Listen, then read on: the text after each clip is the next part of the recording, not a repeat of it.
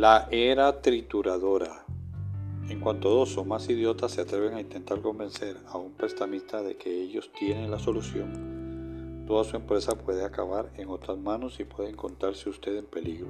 En cuanto un manipulador avaricioso piense que puede ganar más y divide su empresa en partes vendibles, el gobernante de la unidad a su empresa pierde fuerza. Cuando alguien roba un Lincoln o un Mercedes nuevo y lo lleva a un taller de desguaces, el resultado es que se divide una hermosa máquina en piezas de recambio para el mercado negro. Lo mismo sucede con las empresas, solo que los nombres son diferentes. No se recurre a un taller de desguaces, se recurre a una reducción de capacidad y una reorganización a una enajenación de activos. Unas partes se venden a terceros, otras se recortan, algunas se tiran a la basura y usted no puede hacer nada para evitarlo hasta ahora. Por todas partes hay víctimas del cambio. Trabajadores de la siderurgia, cuyas fábricas han cerrado. Taxistas que son licenciados en psicología, funcionarios públicos que trabajan bajo un régimen de restricción de salarios y con ayuda de un personal cada vez más capacitado.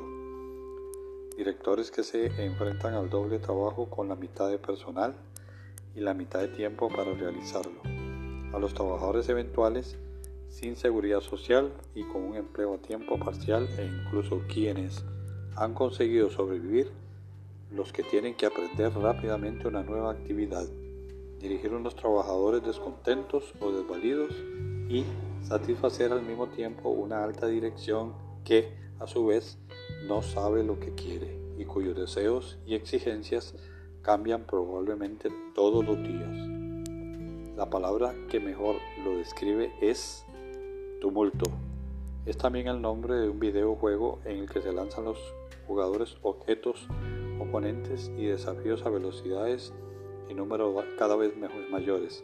Cuanto más criaturas destruye el jugador, más rápidamente le atacan los mutantes que las sustituyen. Cuanto más a prisa se aprende a los trucos, más rápidamente cambia esto y más exóticos se hacen hasta que el jugador llega a la inevitable conclusión y al final del juego. El jugador se estrella, renuncia y se convierte en una víctima. Todos jugamos un juego de tumulto. Los consejos de administración, los altos cargos y la alta dirección tienen consultores, fondos de reserva para imprevistos, héroes salvadores y paracaídas de los que los protegen. Los demás no somos tan afortunados. Dependemos exclusivamente de nuestra imaginación y de nuestra valentía y de nuestra suerte. Al igual que el videojuego, tenemos que emplearlo cada vez con mayor rapidez. No puede uno quedarse quieto y avanzar o se cae.